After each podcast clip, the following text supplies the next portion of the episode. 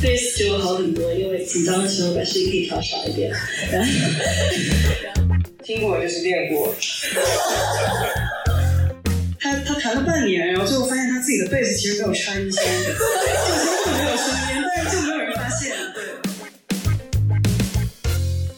今天我们有幸请到了三位长期组建乐队经验的乐手，来跟我们分享他们对音乐的感悟以及他们和乐队。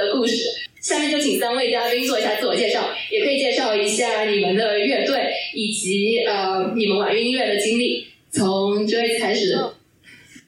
大大家好，嗯，我叫 Joyce，就是，呃，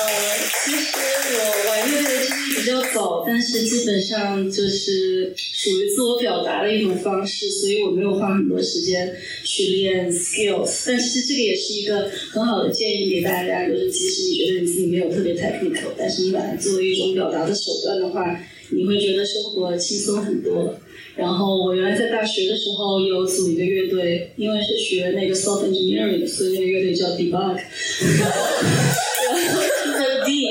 D 就是 capital D，就是没有一叫 Debug，呃，听起来好像很酷的样子。但是那个时候我是鼓手，大家就说 Joyce 鼓真不稳。后来后来来来湾区以后，我就开始就是贝斯，因为我觉得要听取大家的意见嘛。然后贝斯就好很多，因为紧张的时候把声音可以调小一点。然后 然后再后来，呃，因为觉得贝斯已经就是不太能够表达自己的一些想法，我又开始玩一些合成器。但基本上我都算是自学，或者是就是自己随便有一些 noise，我觉得比较好听的就会录下来。然后我觉得整个感触是很深的。然后我现在的乐队叫 Latecomers，你今天没有穿他的 merch。然后然后那个 Lakecomers 是 L A Y T，嗯，然后我们在呃，我是不是说太久了？没有没有，然后然后。然后我们是从一七年开始活跃，但乐队本身其实成立是二零一零年，就是我来美国之前就有了。然后我最开始加入乐队也只是说跟他们 jam 玩一下，然后后来他们说哎可以再加一个过来，然后就开始跟他们一起演出。这样后来也是通过这个 group，然后认识到了其他的喜欢相同类型音乐的朋友，然后就被邀请哎你要不要来我们这边做贝斯手？所以就这样。一步一步一步有了自己的 connection，然后新的乐队已经解散了，但是 l e c o m e r s 还在，然后自己也开始做一些自己的 project。然后，呃，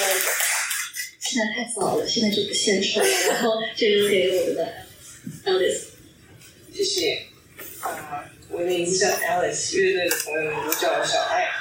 就是爱丽丝爱。呃，我其实开始玩乐队是在工作了以后。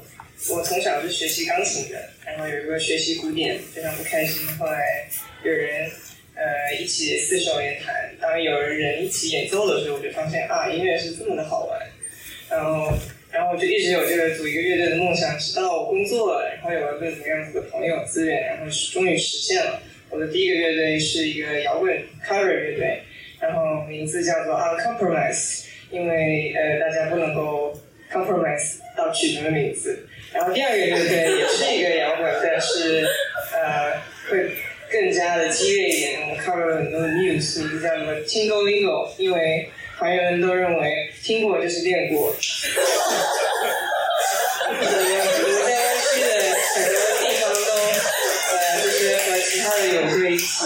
演出过，然后后来因为生娃生娃呃。呃，忙自己的事情的人比较多，然后解散了。那个团有大概九个人吧。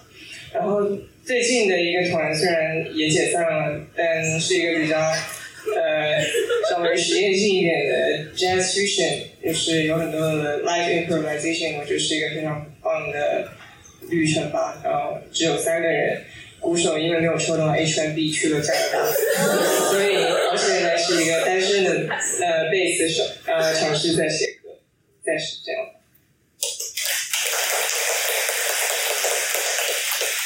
嗯，大家好，我叫文慧，我现在是后玩乐队的键盘手。然后我是也是很小时候开始学古典钢琴。嗯，然后小时候我是比较喜欢听一些原声音乐，其实我对摇滚的文化不是非常了解。然后嗯，对，就会自己写一些音乐，写一些歌。然后参加过，陆续参加过，算是三个乐队。呃，第一个是高中的时候，就大家玩一些 cover，也是个摇滚乐队。第二个乐队是我在念书的时候，然后跟学校的一些朋友组建的乐队。然后那个那一阶段，因为有一些呃美国人在乐队里面，我接触了很多爵士啊、布鲁斯这些音乐嗯音乐形式，然后有做一些 cover，做一些原创。然后后来我现在是在后晚乐队，我是一九年加入后晚乐队的。嗯，当时是我刚搬来湾区，然后。想找一些玩音乐的朋友，我就在那个湾区滚群里头说那个有没有乐队需要键盘手，然后刚好他们在找键盘手。然后那个时候，嗯，他们已经组建了大概两三年了，是一六年开始组建，然后已经有一些自己的原创作品。我觉得我还蛮喜欢他们的风格和技术和原创的，所以一直做到现在。然后我们乐队在二零二零年已经发行了一张 EP，里面有四首歌，大家在 Spotify 上面都可以听到。然后今年陆续发行一些新歌，然后希望可以发嗯第一张专辑这样。嗯，然后我接下来有很很重要的任务，就是我打印了我们乐队的二维码，然后那个大家可以反映一下，不用不用一定要关注，如果你感兴趣的话，可以扫一下关注一下，感谢。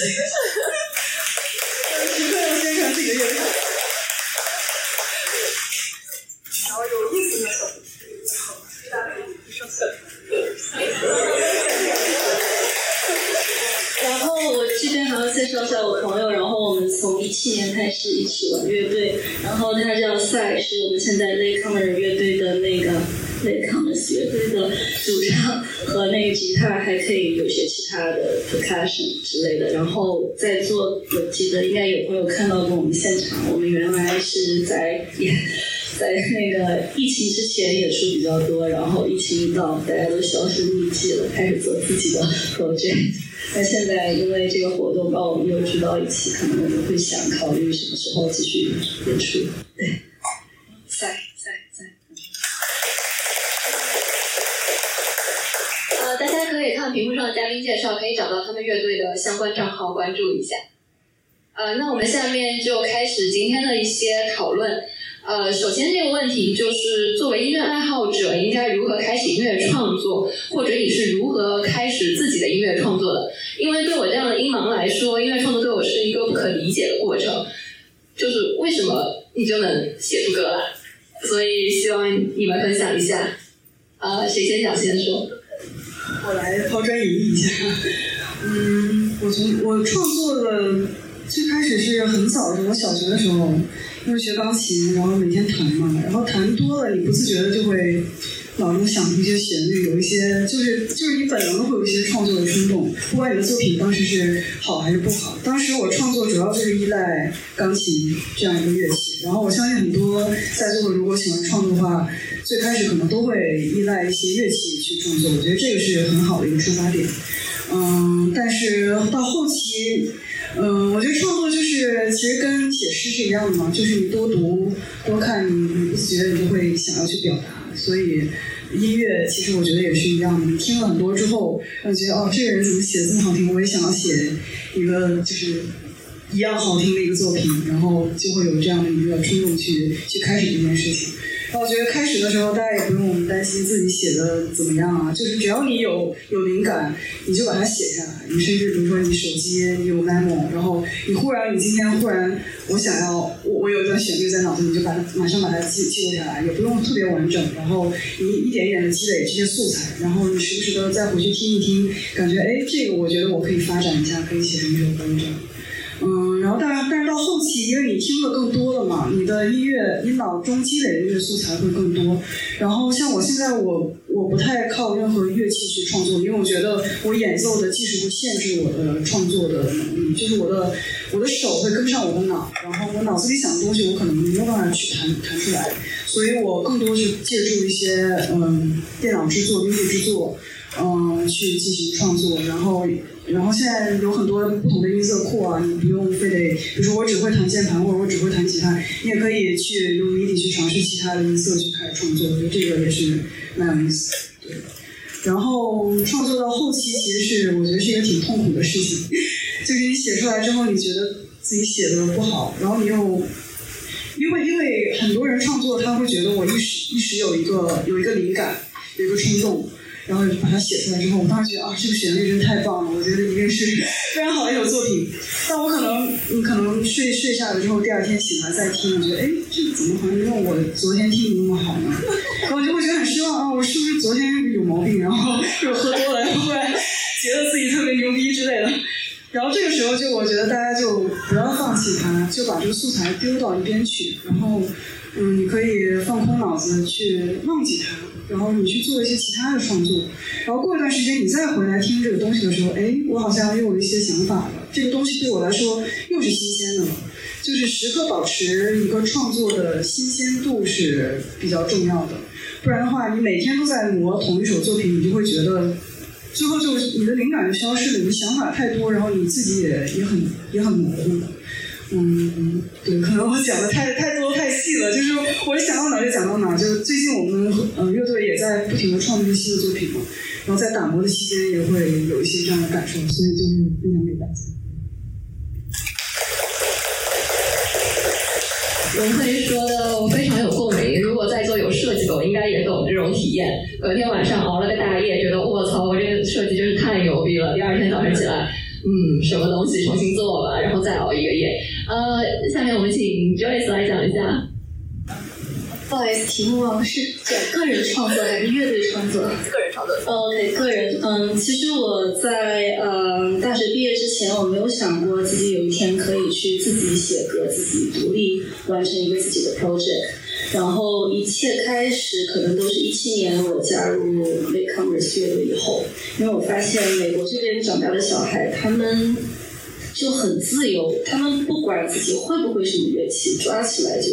make sound。然后觉得好听的，大家就一起 jam，然后他们也不管你是哪个哦哪个 A 啊 C 啊，他们不管就怎么样好听，他们就怎么样录，然后这样累积下来录了很多 idea，然后他们会再回过来听，哎这个可以写成一首歌，然后就这样写歌，然后我就尝试用这个模式来自己写歌，然后我第一次用贝斯写歌，然后我当时很开心，然后我还把我这个歌 share 给朋友。然后忽然有一天，我发现，哎，这个歌不是跟我某某某喜欢的那个乐队的那个旋律好像。然后我当时一直在想，不会他们抄我吧？不对，应该是我抄他们的。然后后来那首歌，那个那个虽然蛮好听的，我觉得，但后来也没有继续在那首歌上面 work。然后再后来，基本上也是就是你不用管你的 medium 是什么戒指来表达这个音乐，只要你脑袋有这个旋律或者怎么样。我有时候就会自己唱出来，然后用手机录下来，或者我就是简单抓一个键盘，因为就不管你会不会键盘，你至少可以一个指头一秒至少能按一个键的，然后你可以按了再加速，或者你就慢慢的录下来，把这个旋律记住就行了。然后再到后面，现在科技软件这么发达，你写歌其实你不一定需要你有那么多的。知识，你通过一些甚至 AI 写歌，然后嗯，有有一个挑战就是，你对你自己的这种 idea 新鲜感是有一定的保质期的。就比如说，我可能这一周很开心，我想到三四个 idea，我全部录下来，就像他们说的，忽然再听觉得，这写的什么东西？但是还有相反的情况是，比如说我拿好几年前写的一个 riff 来听，我想。哇，我那个时候怎么这么牛逼？然后我在想，感觉当时自己太牛逼，现在有点不配写这个调子，怎么办？然后就先放在那边。那我有时候想给自己信心的时候，就反复听，哇，当时写的真好，对。然后有时候也就是我我不会唱歌，但是有时候有些东西需要一些文字来表达的话，我也会加一点进去。然后虽然听起来很尴尬，那我就加很多 effects，什么 river 啊，乱七八糟全部加上去，这样听起来就就很 dream pop。然后呃嗯，大概就是我的经历。对，那我现在给 Alice。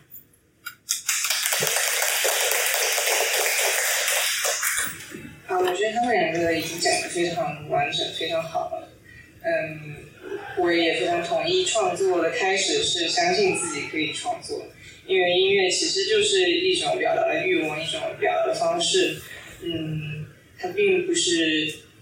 呃一定要拿出来去做一张专辑，然后卖给别人。就是你自己喜欢就可以，你一定有自己喜欢的东西。其实我花了很多很多年，包括上课也好，去看视频，怎么样可以写出歌曲，然后我才慢慢的意识到啊，其实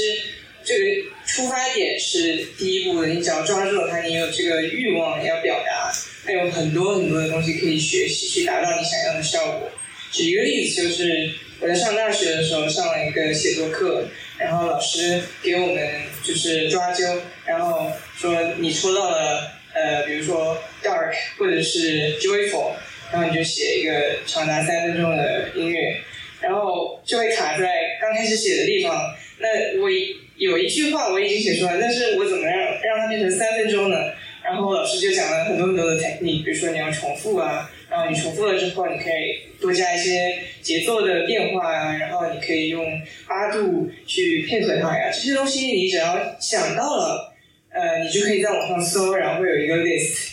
呃，how to 就是这些东西。所以我觉得就是，嗯，想到就去做，呃，然后多去听别人是怎么做到的。所以我会听很多很多的不同我喜欢的音乐人，然后从一种创作的视角去分析他们，他们是怎么把一个简单的 idea，呃，做出了八分钟的这种 free jazz，呃，你就会发现哦，其实他们也就是用了一些基本的技巧而已。当你嗯能够听懂别人是怎么创作的，那自己也会积累很多很多这样子的经验。对我想补充就是对 S 这个刚才讲的，就是深有同感。就其实你灵感的一时冲动，写出五秒、十秒的东西是相对容易的事，最难的其实是在后面百分之九九十八、九十九的怎么把它发展成一首完整的作品。呃，对，然后就是多听多学，然后到一定程度，呃，光靠灵感其实是很难去支撑一个完整的创作。对，就我非常赞同 S 说的这点。三位嘉宾都说的非常的好，啊，那我的问题就是说，当你开始组建乐队的时候，你们的乐队通常都需要共同创作。当乐队进行一起创作的时候，跟你个人创作有什么样的相同或者相异的部分呢？或者你们乐队创作的流程是什么样的呢？可以给我们分享一下。呃，我觉得。就好像是一个人说话跟多个人说话，然后你们站在一个舞台上，你可以，你可以一个人一台戏，也可以很多人一台戏。当你有比较多的人的时候，你就需要一个剧本，大家要统一，呃，我们先干什么，然后干什么，所以一定要先沟通好这件事情。呃，所以我们创作的时候都会有一个人先开始，然后呃，可能是 bass，可能是 keyboard，可能是 drum，然后大家觉得哦，这个听起来不错。我就继续循环这种循环循环循环，然后其他人可能就尝试加一个音，尝试加两个音，尝试加三个音，然后配合它的节奏，配合它的这种 vibe，就是你得用自己的感觉去保留你认为是啊合适的这些元素，你就把它留下来。如果你觉得不合适，很很难听，你可以把它丢掉，然后你不断重复你保留下来的东西。嗯，基本上这样子你就会有。一个 section 能够重复四次的一句话，然后通常一首歌大家还会有一个 A section，有一个 B section，这样你不会那么的单调。那呃 B section 是什么样？大家就会讨论一下，然后有的时候会去讲，就比如说我会讲我看到了什么，我看到这个人在打打杀杀呀，或者是呃就是 rock music，或者是这个人他在思考这个事情，他可能想要退后或者之类的，然后他们就会通过这种情绪上的描述。呃，来去选择他们乐器上的所对应的那些呃元素吧，然后再去再现我们刚刚谈过的东西，然后大家只要反复的尝试，总是能够呃，就是像进化论一样，你会留下那些 work 的东西，然后一首歌可能就有了它的雏形 A B A B，然后有了 outro 之类的。OK，让我们会来补充一下。嗯，乐队创作的话，我觉得最大的对我来说最大的益处就是它，嗯，因为我是弹古典钢琴开始的，然后古典钢琴的其实对律动啊或者对贝斯的旋律敏感度不是那么高，所以我在我之之前自己创作的过程中，其实我没有很多的考虑那方面，是我在加入乐队之后，嗯、我们现在乐队的配置是一个贝斯，呃，有鼓，一个鼓，然后一个吉他手和我一个键盘手。嗯，然后在创作的过程中，嗯，我有学到很多有关于鼓的律动和 bass bass line 怎么如何编写，然后，嗯，就是很多配器上面的一些新的新的知识。我觉得这些东西，嗯，如果我之前一直靠我古典古典钢琴的功底去创作的话，我可能不会写出非常好的东西。所以队员之间的合作就是可以可以弥补你自己个人创作的一些不足。然后，嗯嗯，我觉得乐队创作的话，嗯，首先是每个人创作可能都有自己的风格嘛，嗯，但是乐队它可能希望保持一个比较统一的风格，所以在这个经历中，你就会有一些取舍。比如说，现在我自己写的一些歌曲，可能我自己觉得很，我自己觉得很不错，但是可能它不符合这个乐队的风格，所以我可能就我们乐队就就可能会抛弃它。对，然后嗯，对，所以主要就是大家怎么互相弥补。然后另外就是说，我想专门说一下就是键盘手的这个部分，因为可能像中国的一些嗯、呃弹键盘的朋友，一般都是学古典音乐出身。然后古典音乐你弹的时候，在整个八十八个键上，其实你的你的非常满，你的你的低音的 part、中音 part、高音，你都要自己去 carry。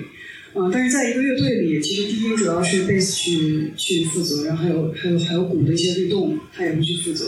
嗯，然后吉他可能在中频和高频的这这个部分，所以键盘手其实，在乐队里有点像一个万金油，就是你缺什么去补什么。比如说他这个 EQ 哪一个部分不完整，或者他需要什么其他的配器，其实其实键盘都可以去实现。所以就是刚加入这乐队的时候，一个键盘手可能你还是按你的古典音乐弹的习惯，左右手弹的特别慢，但这个时候你就会和其他的乐手产生一些冲突，所以这个时候可能就要学会取舍，你不一定需要弹的非常满、非常复杂的东西。其实你这个 keyboard 的部分单独拉出来，可能听起来不是一个完整的乐曲，但你在只要在这个乐队里可以做到一个很好的配合，嗯，就是一个好的键盘的编写。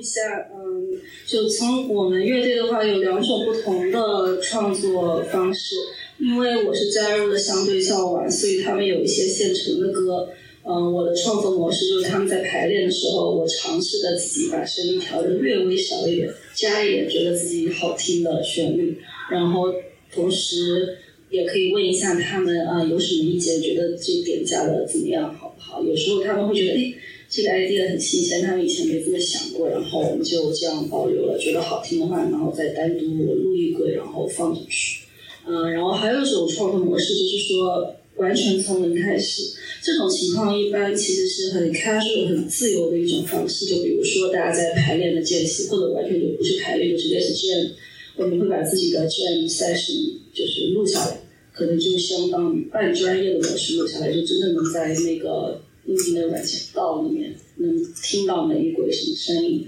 然后我们在写歌的时候，有时候会复制粘贴、复制贴贴贴声音的软件，然后拼在一起看，嗯，好不好听？觉得哎还可以，那我们就试着按这个 structure 来来，就是准备一下，再再再一起演一遍。然后通常的话，我们的那个 vocal 就是声乐，不是声乐。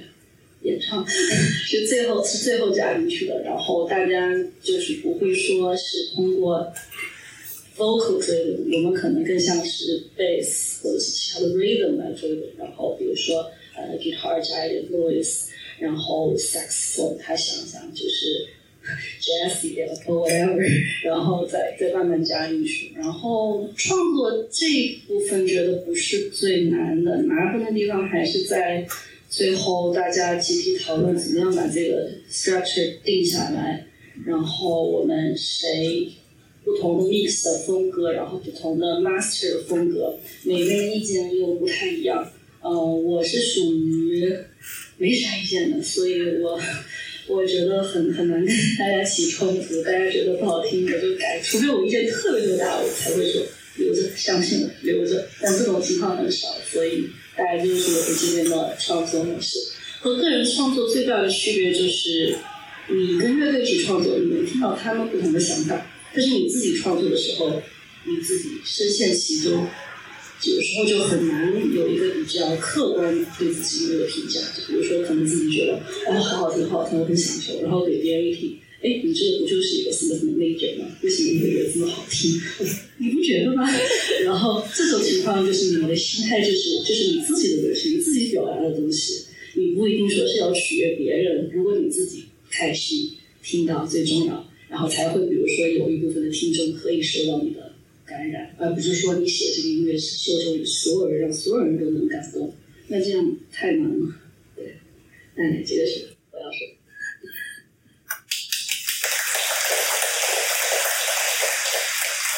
感谢三位嘉宾，听你们说完，我觉得我自己都能写了。呃，刚才 Joyce 提到说，呃，你在中国有组乐队的经历，在美国之来美国之后有重新跟美国的乐手合作，也提到了一些感觉到美国乐手创作过程和你的不同。我不知道另外两位嘉宾有没有相关的经历，但是你们可以分享一下，比如说，呃，你感觉中国乐队和外国乐队会有什么差异，以及他们的乐手和你们会有一些什么文化上的不同吗？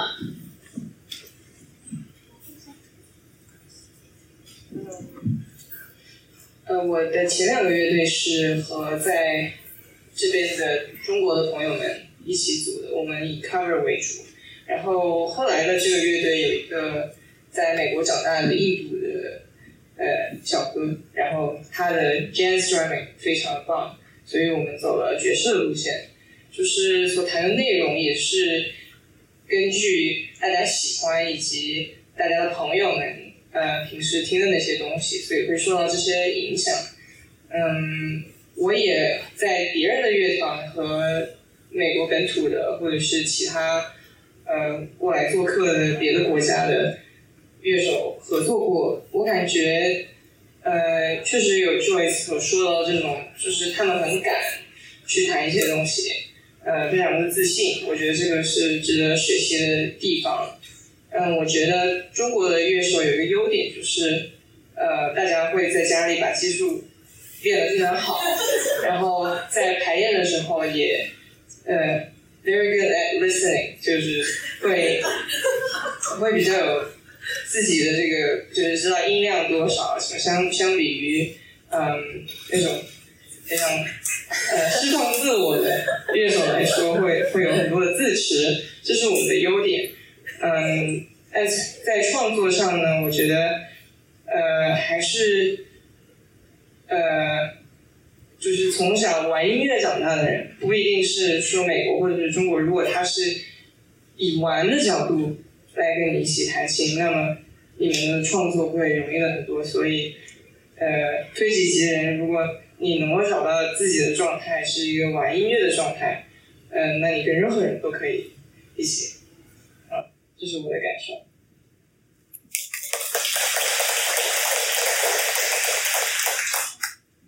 那我谈一下我这边的感受，就是我是在国内是大学同学，然后来美国，我当时的第一件事情就是在想，哎，怎么找找乐队？其实吧，我当时来美国不懂事儿，我第一次找乐队是在听的上找的。我我就在上面写，哎，我喜欢哪些哪些 artist，然后列了一堆，我真的是在找。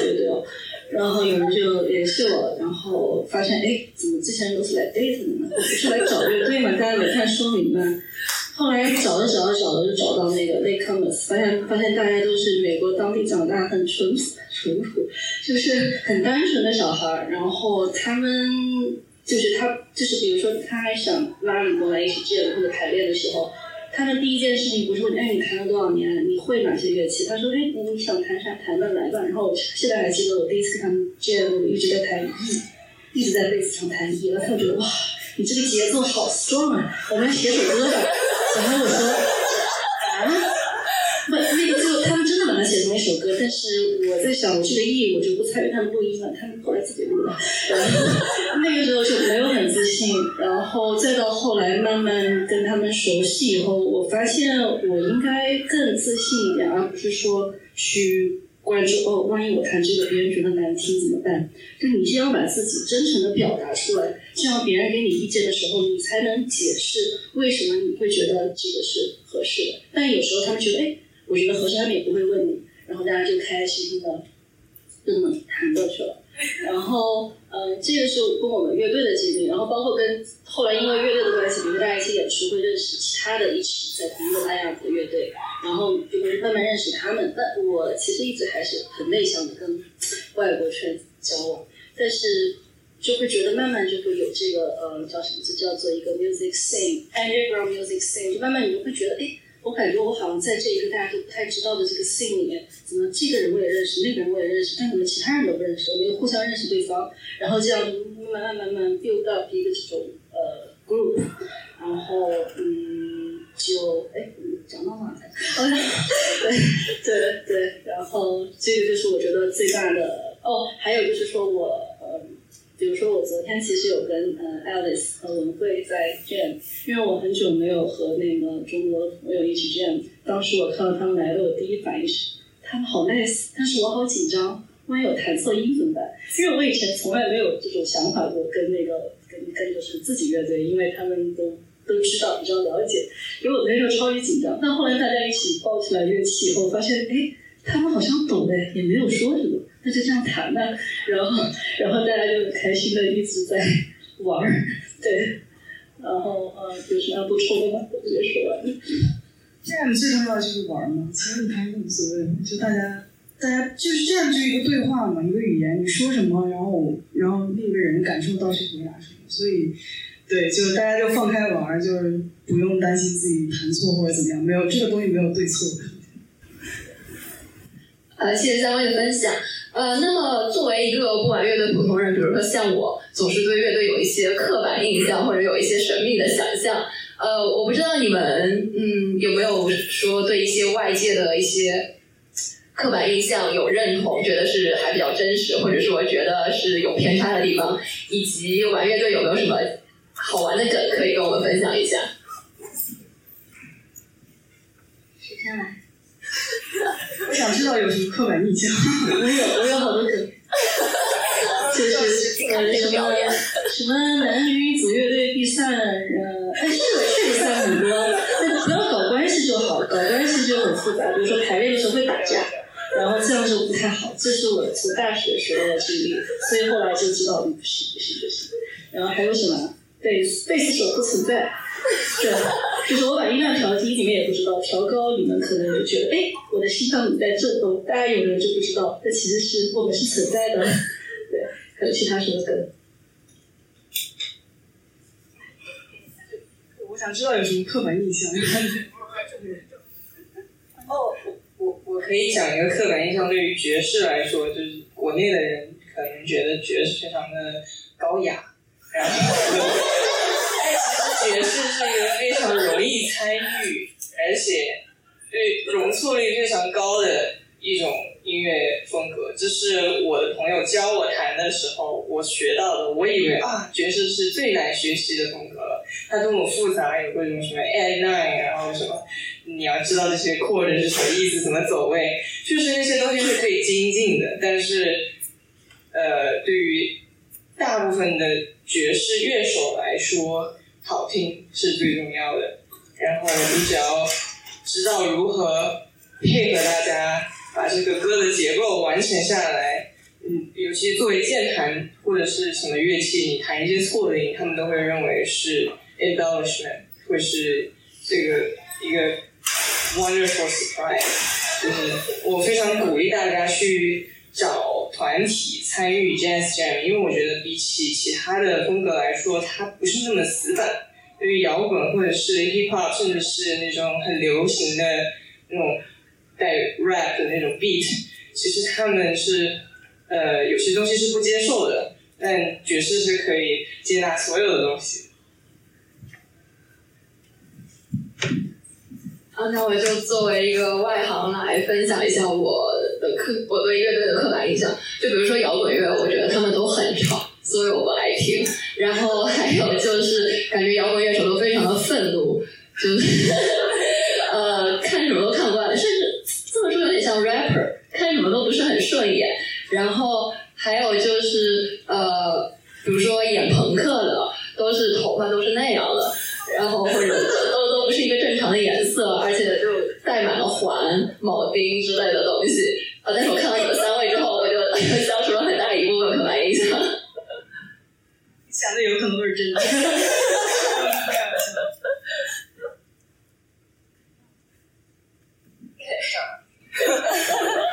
哎，Joyce 刚才说的那个梗没有很理解，可以可以解释一下吗？嗯，是贝斯还是搞男女关系的？嗯，贝斯的这个梗嘛，当时是来源于知乎的一个问题，发现大家都一片惨叫，所以是这样来。然贝斯，是男女关系。贝斯这个梗感觉就是很多 meme 那种表情包，然后都会把这个贝斯手单独在外面，比如说找到女朋友，呃，吉他手找到女朋友，然后啦啦啦，呃，键盘手找到亲爱的，然后就只有贝斯手一个人在家里练贝斯。对，所以这种存在感和巨大的偏差，这个梗就是从这里来的。对，对，因为贝斯的频率它非常低，所以你也很难去 catch 到它的那个任何声音。如果你的场地特别不好的话，声音声音效果特别不好，其实你根本就普通人可能他不会注意到有贝斯在那儿。所以很多贝斯手在旁边弹，然后因为贝斯跟吉他长得有点像嘛，然后很多人不知道说你弹的吉他弹的真好啊，不好意思，弹贝斯。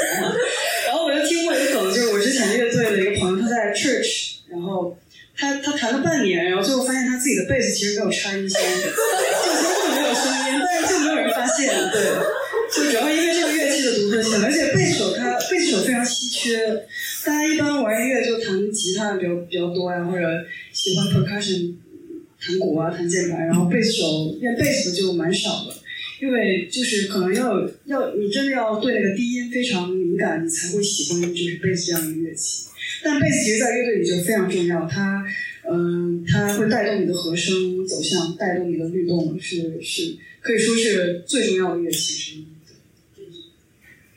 哦，我本人就是那种分不清吉他和贝斯的，老要问这个是吉他手还是贝斯手。我以前以为吉他都是木头颜色的，然后只要是五颜六色的就是贝斯。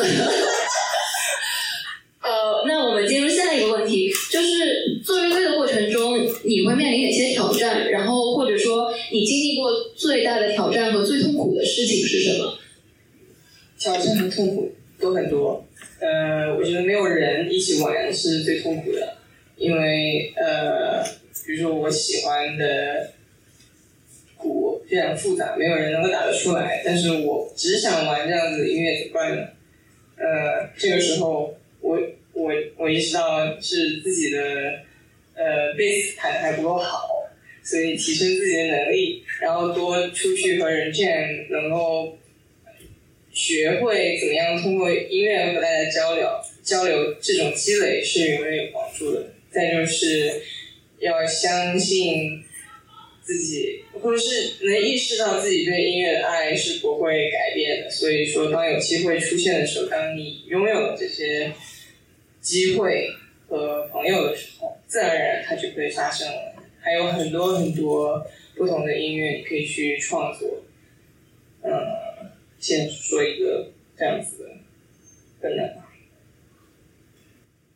是寂寞。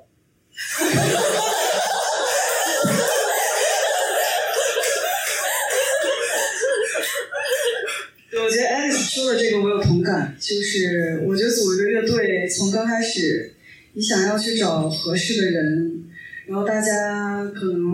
比如说你的目标要比较一致，比如说你可能就想玩随便玩玩，那你就去找随便玩玩的那些群人一起。但是如果你要认真搞，你就要找那种长期我坚持就要认真做的。所以这个首先你的出发点和目标要一致，其次你们几个人要喜欢，比如说，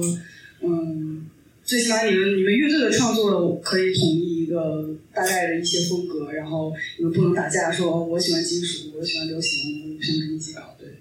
然后在这个阶段，其实你就就可以筛呃，就是筛选掉很多乐队，很多乐队在这个期间，包括乐手可能中间有变动，他不想玩了，然后然后风格又不一致，大家又不统一。然后，然后就解散了。这个阶段就就其实很多乐队都坚持不下去了。我觉得能坚持下去的乐队真的是非常非常难得。我觉得比找那个男女朋友、找你人生的另一遍、另另一半都都难。然后在后面，其实乐队经营的过程中也有很多比较痛苦的部分，包括呃你的创作过程中可能成员之间有一些不一致啊。然后就可能大家会有一些不开心，然后，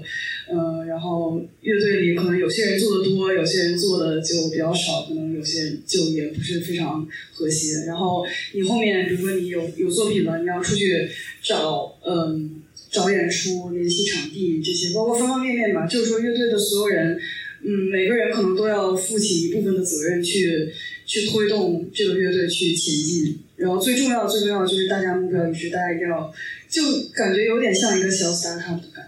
个人都要有不同的分工，然后坚持做下去。嗯，非常赞同那个我会的呃想法。然后还有一点，我觉得也很重要，就是每一个人对乐队的理解的不同，会影响到他本人对乐队的这个贡献程度。有的人只是把它当做自己的一个 casual 的 hobby。他只是觉得好玩，但他没有想过说我要对写歌奉献更多，或者说我要花额外的时间，对排练以外的时间来做这个事情。当遇到这种不平衡的时候，嗯，乐队会需要有人来让大家在某个阶段明确不同的自己的责任，然后有时候就会嗯需要一个 discussion。来把这个问题说清楚，因为如果整个乐队大家都是属于非常 casual 的状态，但如果有一个人是希望有一个 vision，希望我说我在多少年 milestone 想做成什么样子，那这个时候对于那个人来说，就是他有很大的挑战，会觉得很难。但如果有的乐有 chemistry 的人，他就知道哦，我们这段或感情该怎么走，大家就很默契，然后就水到渠成。就是这个真的是看人，有时候觉得你不需要说什么，大家就自己做自己想做的事情，发现哎，这就是我们乐队共同的目标，大家就很开心。但有时候，比如说，如果有两个特别有想法的人，那他们总是有冲突，那其他人该怎么办？这个时候我就比较尴尬。我觉得谁谁态度比较强硬，我就说 yes。所以这种情况就不太好。就最好是找有 chemistry，对，这个就像我会说，确实比恋爱还难，因为你是要具有好多个人，对对，嗯，嗯，听起来像那种多边开放型关系的。呃，那我下面想问一下，乐队给你的生活带来了什么样的改变或者影响，以及你们有没有 life band balance 的问题，life work band balance？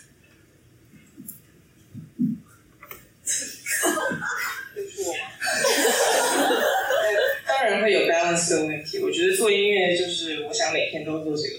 但是我还要工作，我还要吃饭，我还要睡觉。呃，所以，嗯，怎么样平衡练习的时间和排练的时间都是一个问题。就是，呃，我觉得就是要给自己，我觉得有的时候要去反思一下，我到底需要多长时间去练琴。以及我多少多少时间应该去排练？我们排练的时候应该怎么样最有效率？以及呃，不断的去呃了解你的这些团员，这样子你在音乐上以及在合合作一些其他的 business 的时候，你可以扬长避短，你能发挥每一个团员他所擅长的事情。比如说，有的人他会做视频，比如说他呃做 solo 的时候，就他演奏的时候，他很有这个单独。呃，这种就可以成为整场焦点的这种能力，那你就应该去尝试在创作上或者是在演奏上给他这个空间，呃，对吧？问题是什么来着？哦，改变，改变就是呃，通过组乐队跟乐队的人相处，跟其他乐队的人交流打交道，然后尝试去找演出，啊，经历这种寂寞，然后又。呃，又得到了自己想要的音乐的进展的这个过程中，就是我去学习如何跟其他人打交道的过程，我去不断的发现别人身上的闪光的点，呃，让乐队能够坚持下去。这其实是一个每天都有问题要解决的过程。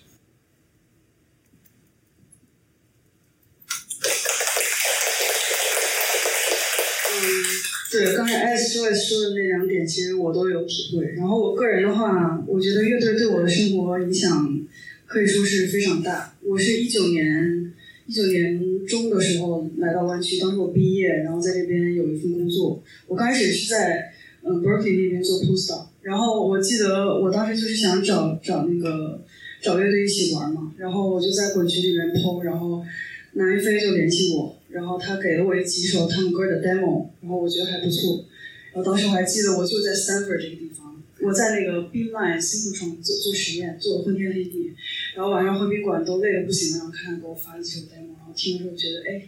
这不错呀，这个我得跟他联系。然后然后我觉得从那之后，我的所有的工作、人生的变动都是呃跟着乐队的轨迹走的。因为我当时在北在那个东湾北面嘛，后我就想，我既然这边有个乐队，我还不如在这边就找个工作，然后我就我可以到南湾。然后这样就可以专门跟乐队一起排练。然后那个时候他们其实已经有计划去进录音录音室去录制那那几首歌了。我觉得他们做的很认真，然后也是我想要的，然后就跟他们一起做。然后我我来我来南湾之后的第一份工作就是非常忙，然后每天也是从早到晚。嗯，然后包括有一阵子我们的那个南岳飞，他是其实我们乐队的主要的词曲作者。他那阵子就每天也是加班到半夜两三点，然后他就觉得我我不能这样，一是对我的身体不好，二是我们有一个计划，就是我们一定要，嗯，我们一定要在一九年底之前做完，呃，就是把专辑所有的歌都写出来。但他当时就是人在那个状态下，你就根本没有精力去去做任何音乐创作。然后他后来就决定跳槽转组，然后我我当时也说我不能再这样了，我我要有时间去做我的音乐，然后我也跳槽转组，然后 然后反正现在拿的薪水也不多，然后反正转转到一个险组，可能工作也没有什么前途，但就我们就有更多的时间去做音乐，然后能把我们的专辑都录出来。我觉得这个对我们来说，逐渐的成为我们人生中更加甚至比工作或者生活更加重要的一件事。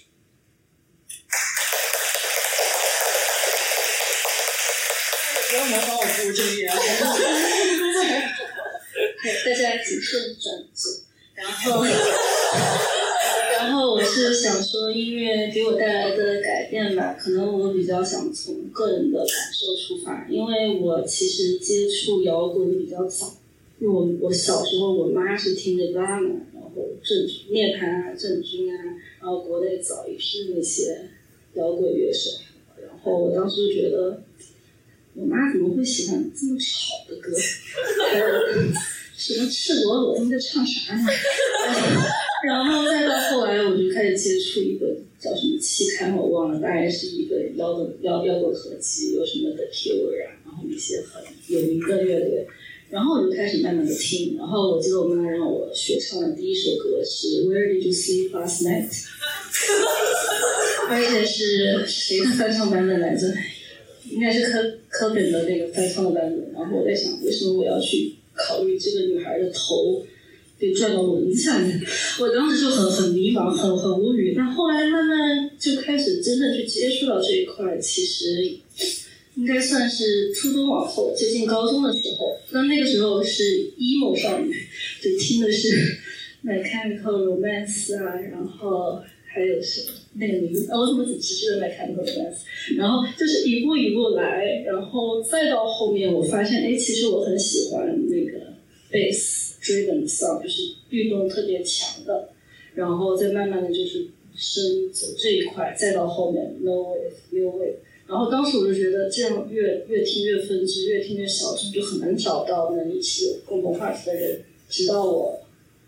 听得上，听得上，遇到了那个现在的乐队，然后就发现哇，原来真的这么大一个世界，完全不同的生活背景，竟然有人 share 共同的 taste，然后他们竟然知道我们有 classic colors，好奇怪，然后我觉得哇，好厉害，我们就可以就以这个为话题来交流，我会觉得这种这种友谊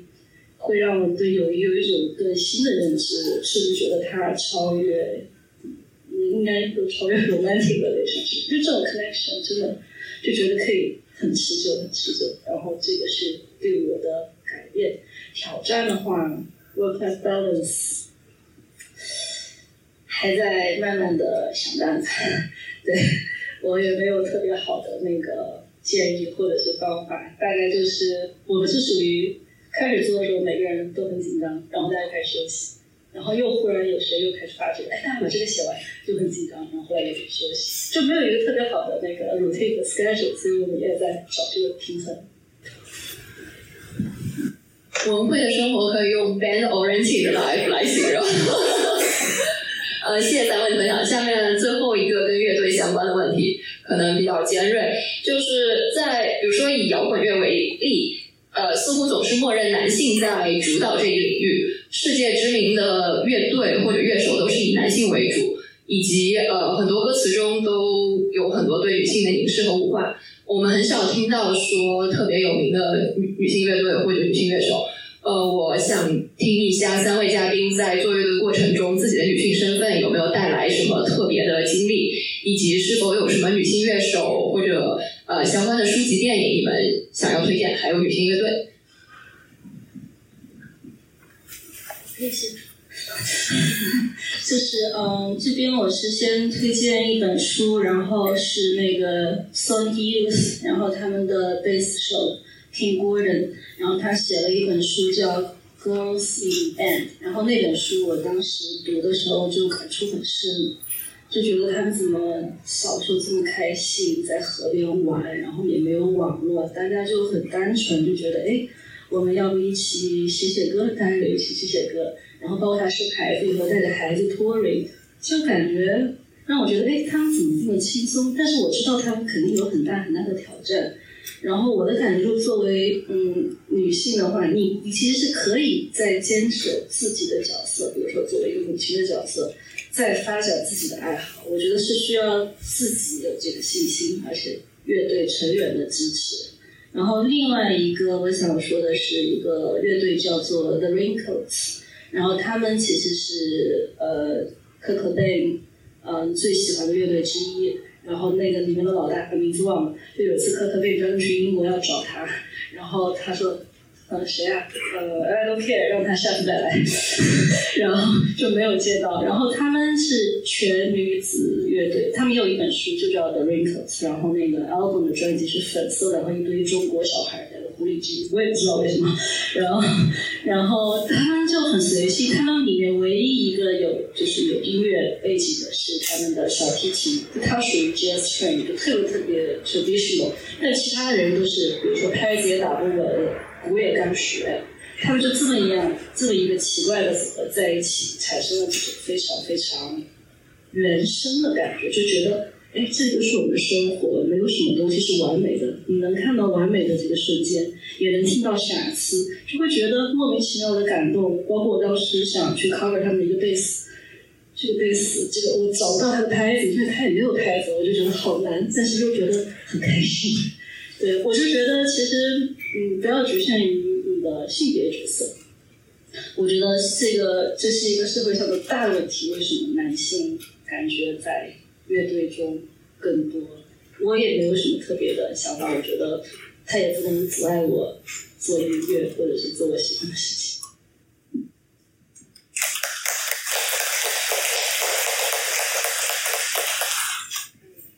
我的感受是类似，从我自己个人的角度出发，我可能在乐队中的角色并没有感觉到呃有鲜明的女性色彩。我常常会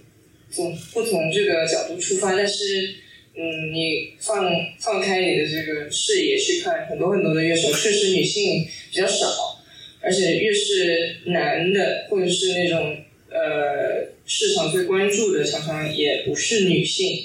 这个确实造成了很多的困难。而且我也遇到过有参加比较大大一点的乐团，它有二十个人、十几个人这样子，然后会有男性对女性呃出言不逊的。这种情况就是他们会有些刻板印象啊，或者是他会 diminish 你所弹的东西，不是那个音乐的 diminish，是他会就是觉得你弹的不好，然后他会说出来，但是你觉得他弹的不好，他自己也不知自知的这种情况是经常发现的，就是呃，然后会给一些人造成困扰。我觉得最好的解决方案，也也许我们不能改变整个大的环境，但是我们一定要首先尊敬自己。就是自己弹的东西，我有呃，我认为它有它的美学的价值，以及你要认识到，其实你已经非常的擅长聆听，在这个乐团中有了你之后，呃，其他人都变得更好听了，也许你会犯错，但是每个人都会做这件事情。不要因为别人一个男性或者是任何的人说，呃，你的不好，你你就把它 take it very personally，或者是因为我是一个女性，嗯，这是我一点点小的建议。另外从嗯，从一个 leader 的角度出发，因为很多时候是我想要玩一种音乐，然后我会去组一个乐队。这个时候你必须抛开自己的角色，就是性别角色吧，因为呃，你会跟男性也会跟女性打交道，大家都是乐手。这个时候谁有呃更好的聆听能力，他的演奏更棒，你就应该给他更多的时间，给他更多的空间，给他创造这个舞台。那么，如果谁在排练的时候故意把声音开得很大，然后也不管别人在弹什么东西，就应该告诉他 “you're too loud”。就是呃，大家都是出于这个行为来进行调整，嗯，我让每个人都更舒服一点就可以了。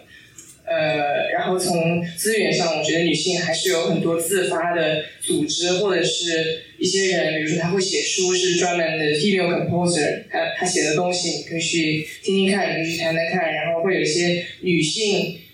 才可以参加的乐团，是有人去组织的。如果常常去搜，或者是你自己发起一个说，我想跟女性组一个乐队，你要相信有很多很多的人喜欢音乐，而且非常擅长他的乐器。呃，只要假以时日，你就可以找到合适的 bandmate。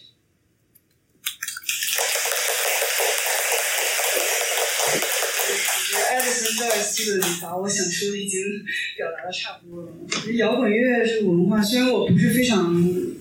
懂这个摇滚乐这方面，但它几十年来从发源来，它就是一个白人男性主导的一个一个文化。然后，因为主要的乐手、创作者都是白人男性，所以他他里面的歌词啊、创作肯定都是不可避免的都是男性向的。然后，当然也有很多优秀的女性乐手，我想在座各位肯定比我都都了解。然后，另外我觉得摇滚乐这个，如果你把它作为一个职业的话，像你乐手出去巡演或者怎么样，其实对体力也是一个有很大的要求。像我们搬这些东西啊，这些音箱还算小的，如果你搬那种大箱子、搬器乐，然后长年累月的在外面，就是可能社会会觉得这个不是一个非常适合女性去做的一个事情，所以这可能也是导致女性率比较少的一个原因。然后再一个，女性在社会上她承担一个生育的责任，或者她她。其实现在也承担很多呃养育抚养孩子的责任，然后他可能这个也会限制他，嗯，就是选择这样一个职业的。但但是现在我觉得随着社会的开放，其实包括女女性意识的崛起，我觉得嗯这些限制都在被打破。然后现在也有很多优秀的女性乐手、女性摇滚乐团，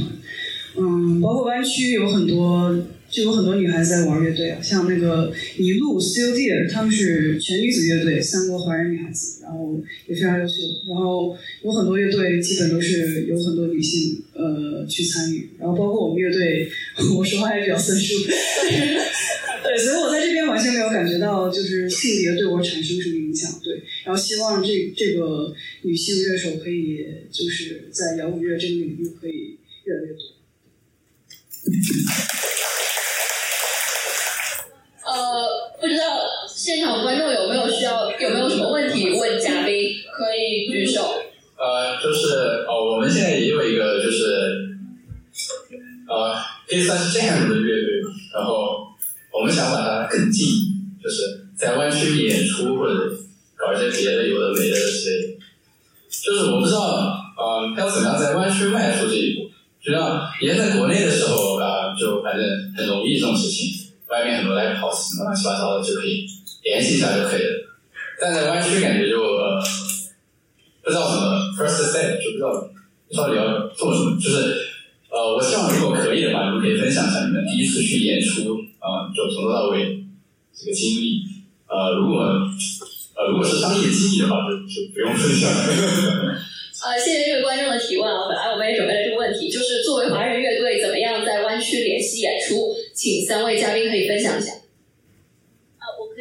以 share 一下，就是，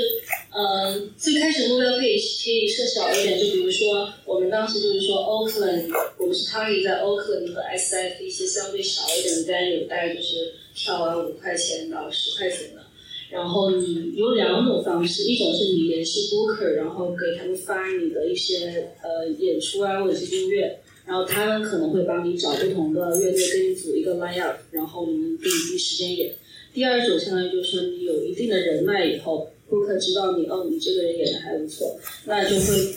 主动 reach out to you。然后还有一种方式就是说 Craigslist。有时候他们，我们当时认识一个很厉害的乐队，他们就直接在那边发了一个 post，说找 random 的乐队，就是大家大杂烩组在一起一起演出，然后我们就去了，有弹那个竖风琴的，是叫数风琴，然后他们又是弹的 noise，然后我们又是比较后朋的东西，就挺有意思的。就是你你要自己要做一定的功课，但是一旦进入这个，从你开始做第一次去 handle 这个事情的时候。后面就会相对容易一点，因为你 connection 可以慢慢 build up，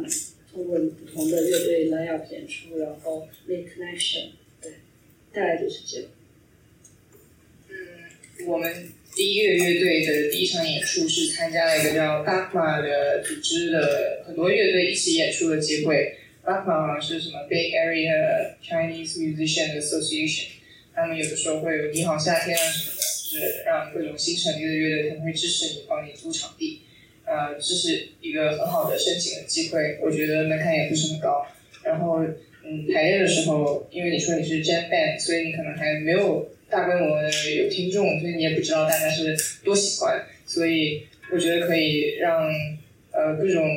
演呃演过的乐队的朋友来你的排练现场，然后让他们给你一些建议。然后，如果他们也认可你的话，可以介绍一些 venue，然后你带很多朋友去第一场演出，这样子这些朋友会在那边消费，很多酒吧是非常乐意的。对，我的经验是，这边的演出场地大概分这分这几种，一种是 live house，一种是就是 bar，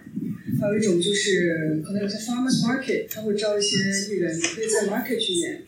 呃，就是露天的那种，还有一种就是我们华人的一些组织，他会办一些晚会啊，办一些活动。嗯，然后 live house 这个的话，嗯，有些 live house 它会有一些门槛，就是说它要求有的乐队已经有一些听众，所以就像刚开始办的这些乐队，可能很难拿到他们的他们的就是场地，即使说你配给他们，他们可能也也就是不愿意接接受你，而且就是说他们。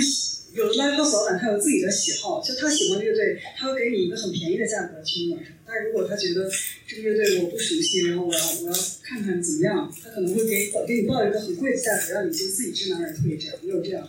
然后我们我们的经验比较容易拿到的是一些 bar，因为 bar 的话，嗯，他可能希望你的乐队可以拉一些朋友来喝酒，然后他最后给你结钱，他是给你比如说百分之七到八的酒水钱，一天晚上酒水钱他会付给你，然后你不需要给他场地费。所以这种这种场地最开始是最容易拿到的。像我们当时想联系演出场地，就列出了很多 bar，然后我们挨个去发邮件去联系他。一般的就都会回复我们。然后像我们在三藩的一个叫 Slay Bar 的地方，好像 Alice 在那边演过，他基本就是没有什么门槛，你去了就可以演，然后找一些朋友去喝酒就可以了。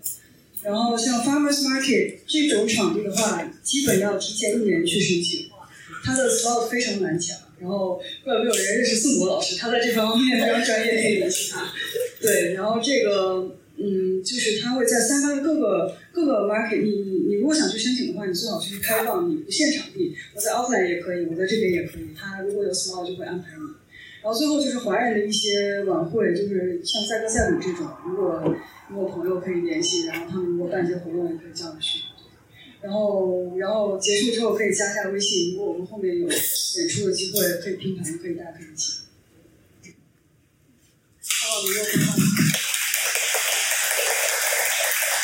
好，谢谢三位嘉宾。因为时间关系，我们暂时讨论到这里，然后可以请嘉宾开始演出。然后你们有其他问题，那个活动结束之后可以跟嘉宾私下交流。